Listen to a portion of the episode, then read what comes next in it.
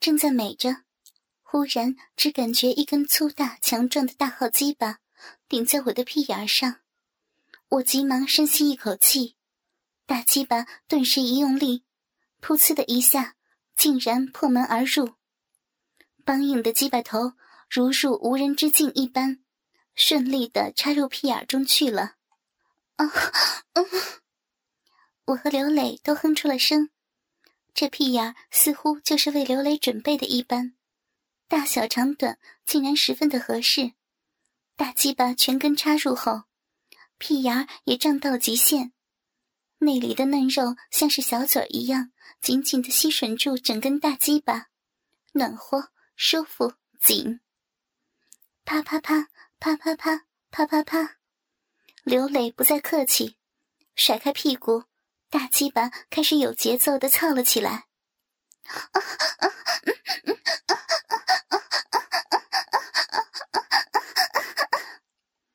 我也一边接受着刘磊的撞击，一边放开吟叫着。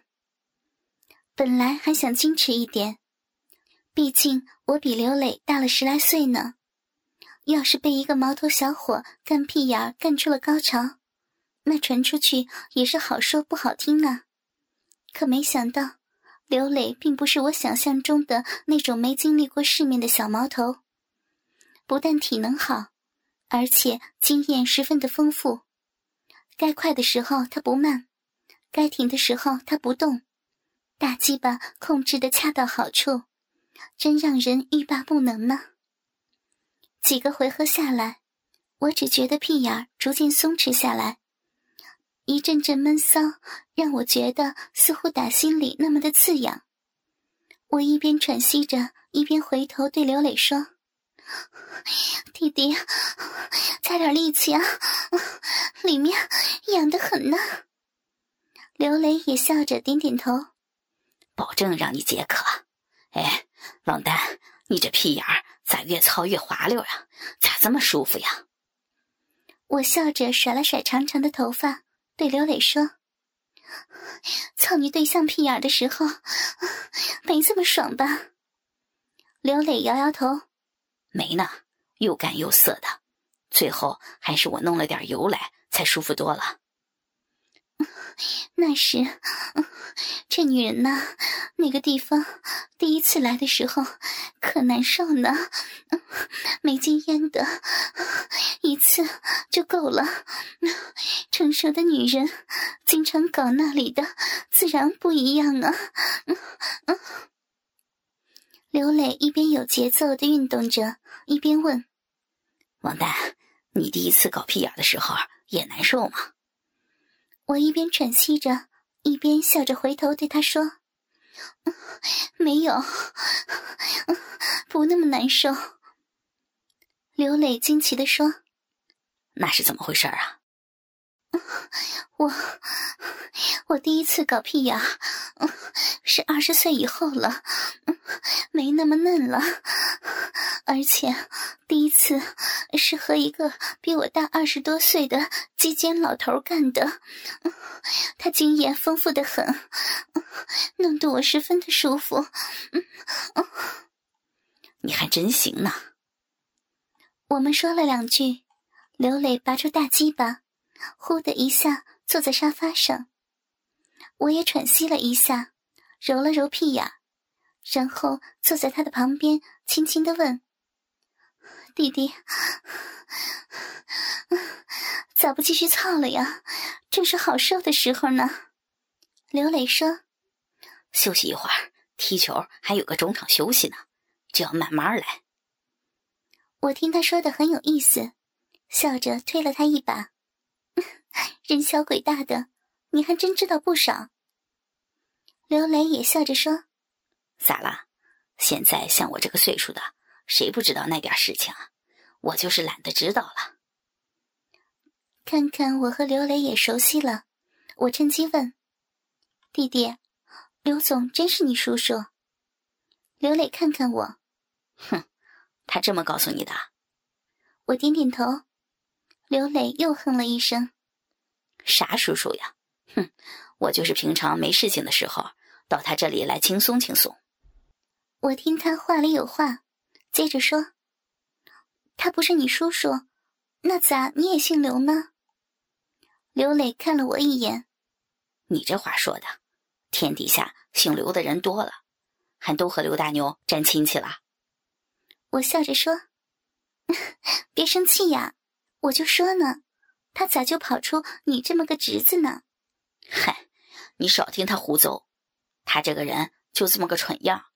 到处吹牛皮，要不他怎么叫大牛呢？我听得有趣，笑了起来。刘雷也笑了。我心里盘算，这个刘大牛有市里的领导给他当后台，腰板自然很硬。不过刚听刘磊这几句话，这个刘磊似乎比刘大牛更有来头。当然，刘磊是个学生，自然没啥背景。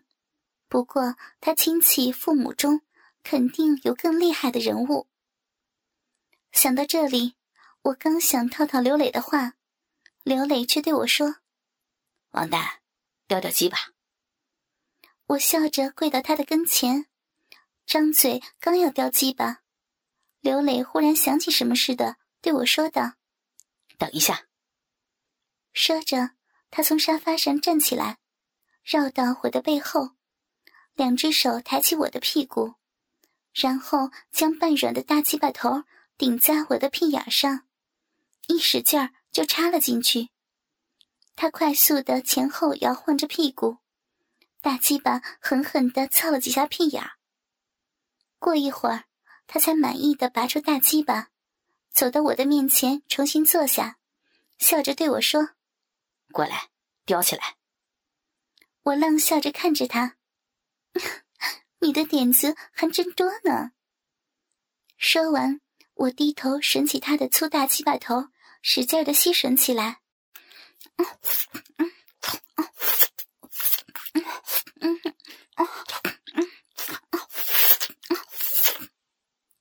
粗大的鸡巴硬硬的挺立着，从大鸡巴头的缝隙中涌出一股股的银水来，强劲而有力的一挺，再一挺。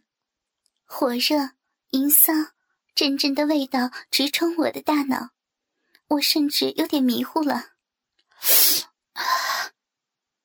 我伸出柔软的舌头，从下向上的舔着刘磊的粗大鸡巴茎。刘磊非常满意的看着我，大鸡巴又是急挺，啊，真够味儿，好。刘磊舒服的喊了几句，他站了起来，走到我的背后。将大鸡巴再次住进屁眼里，猛力的操了起来。啪啪啪啪啪，这次不像刚才了，明显刘雷想尽快品尝到射精的快乐。粗大的鸡巴抽插的幅度很大，而且每次都是将鸡巴头深深的送进了屁眼的深处。在一次次碰撞之后，刘磊憋足了力量，闷哼了一声。啊！只见他做了一个骑马蹲裆的姿势，两只手使劲捏着我屁股上肥厚的嫩肉，大大分开的双腿间，一根粗大的鸡巴完全被屁眼吞没掉，只剩下几根稀疏的鸡巴毛露在外面。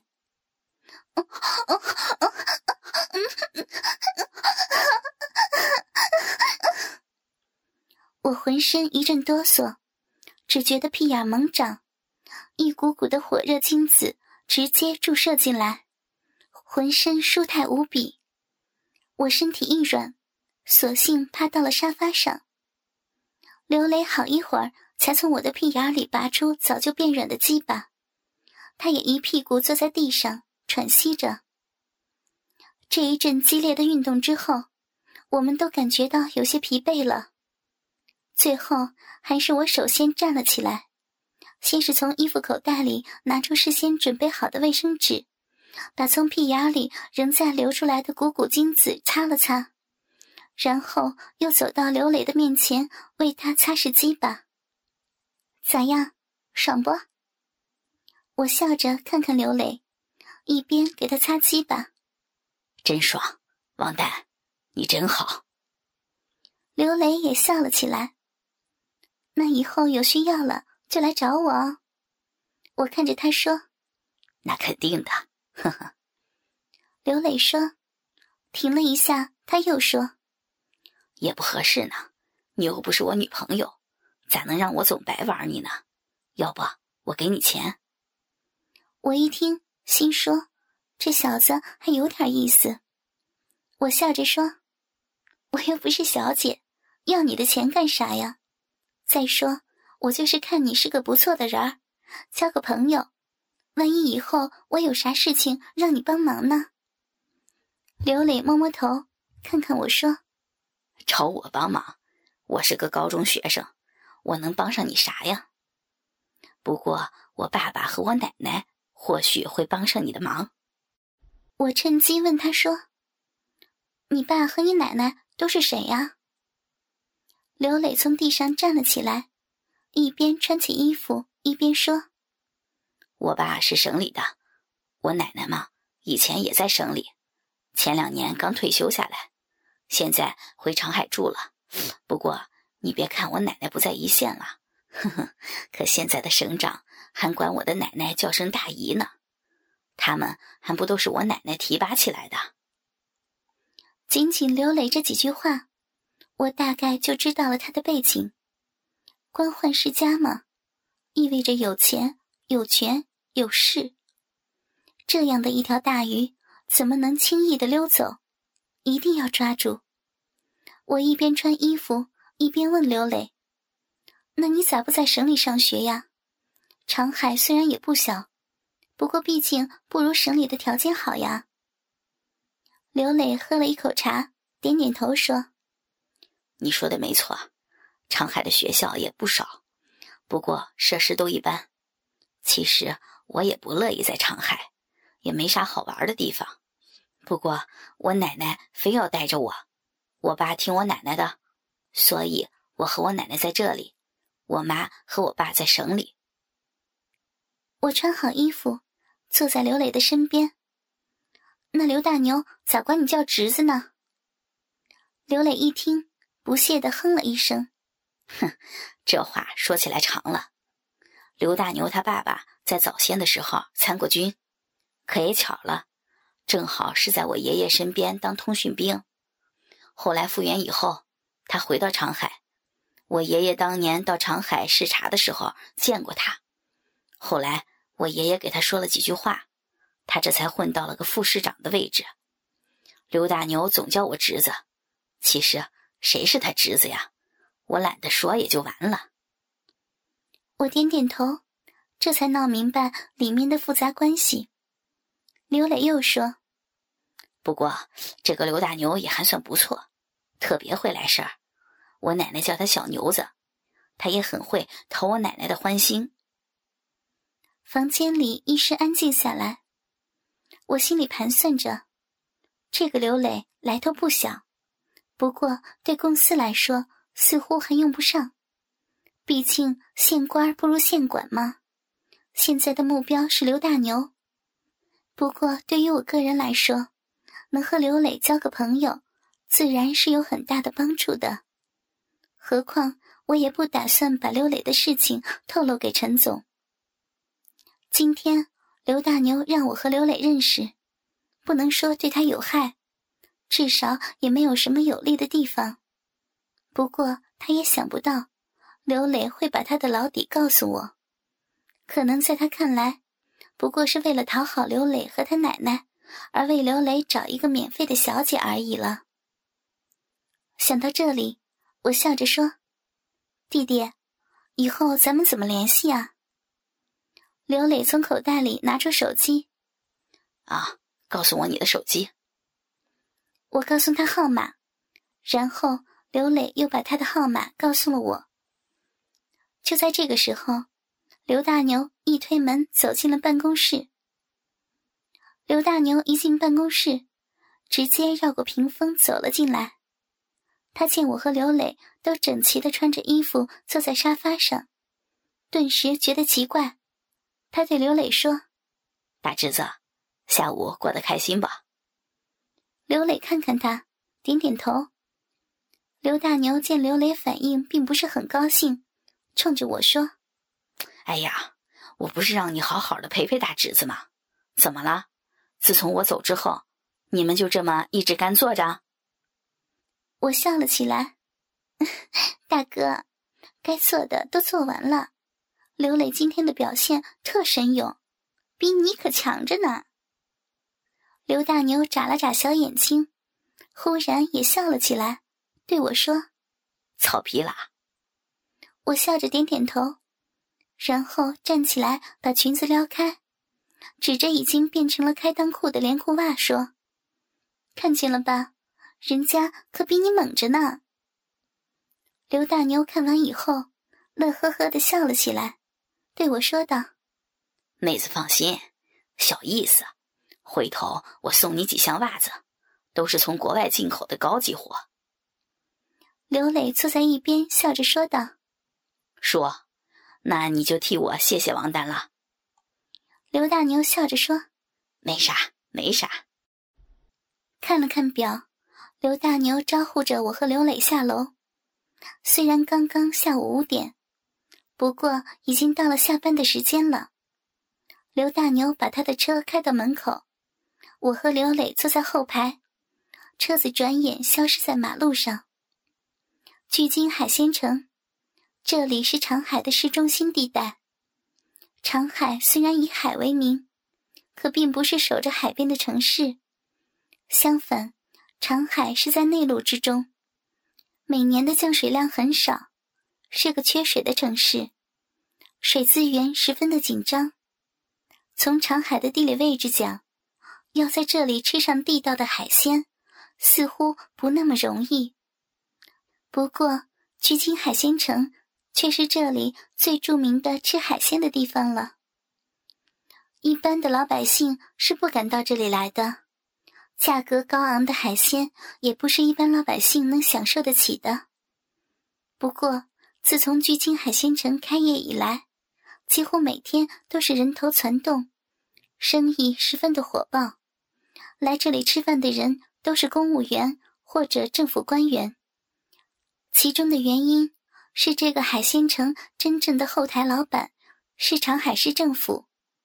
政府打着个人的名义开饭店，怎么能允许老百姓进来呢？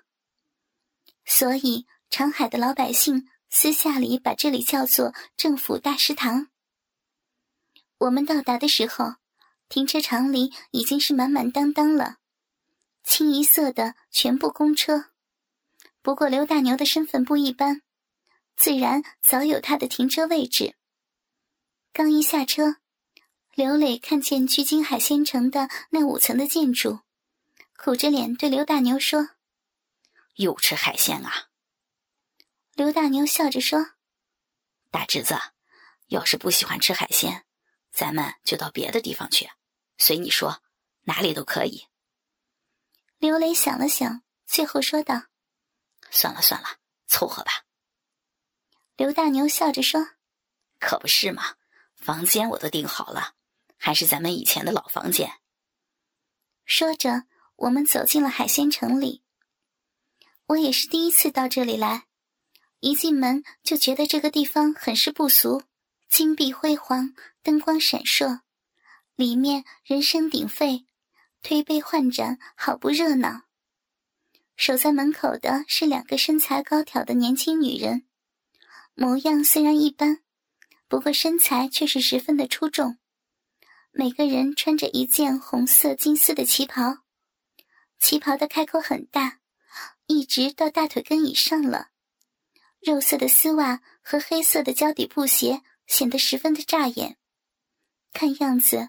刘大牛是这里的老主顾了。两个女人一见到刘大牛，都微微的笑着说：“刘总，您来了。”刘大牛略微点点头，带着我们走了进去。进了门，直接有服务生过来引导我们上了电梯。电梯停在了四楼。这里比起下面可安静多了，装修的自然又是另一番景象。地面上铺设着红色的地毯，墙壁上挂着中西风格的各色图画，就连上面的灯光都显得十分的柔和。一出电梯，守候在电梯门口的两个年轻女孩，一边鞠躬一边轻轻地说：“客人好。”我们刚一走进来，迎面就走上一个经理一样的人。只见他脸上挂着职业微笑，一边迎过来一边说：“刘总和小少爷可是老没来了。”刘大牛笑着说：“啥老没来呀？前几天我们还来了呢。不过你小子那天没在。”年轻经理看了我两眼，然后对刘大牛说：“您的房间一直就没动，都准备好了。呃，这个，呃，小姐还要不要？”刘大牛看了看我，然后对经理说：“不要了。上次你给我弄的。”那是啥东西呢？还他妈的小姐呢，连光屁股跳舞都不会。去去，以后别再跟我提这个了。年轻经理见刘大牛不高兴了，也不敢说别的，只是一个劲儿的点头，然后把我们领到四楼的一个贵宾包房里。这个房间很大，不但可以吃饭，还可以洗澡休息，电视、DVD。卡拉 OK 一应俱全，包间带有自己的独立卫生间，二十四小时暖水供应。和上次我和刘大牛、陈总去过的酒楼一样，这里也有一个小房间用来休息。